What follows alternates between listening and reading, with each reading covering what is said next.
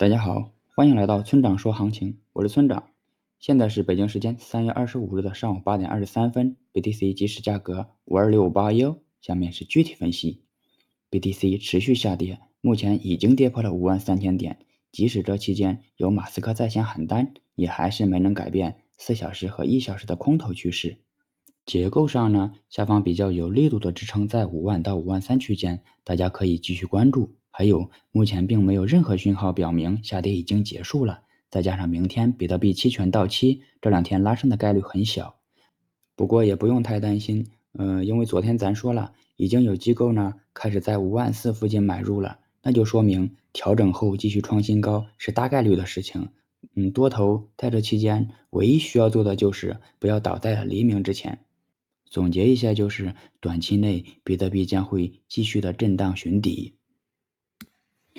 接下来是交易思维模块。今天咱们要讨论一个大部分散户都犯过或正在犯的错误，那就是总是买在高位，卖在低位。我们来看一下事情是如何发生的。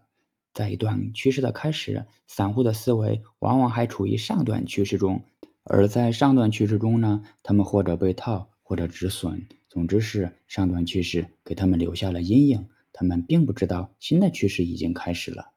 他们会认为这次也只是普通的反弹，随着涨幅的增加呢，他们从不相信变成了怀疑，这次不会真的要涨吧？不行，我得再看看。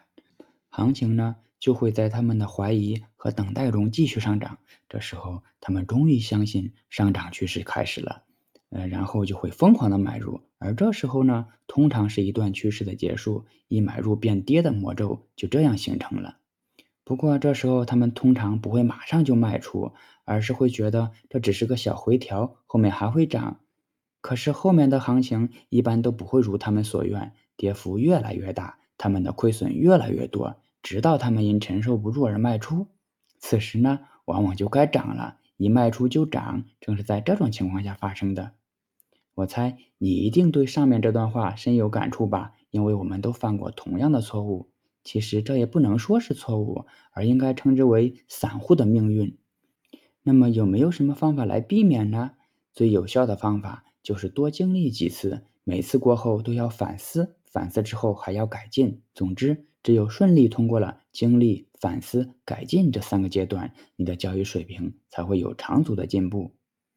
好了，以上就是本期节目的全部内容。如果你想参考我的最新操作，请查看今天的操作版分析。拜拜。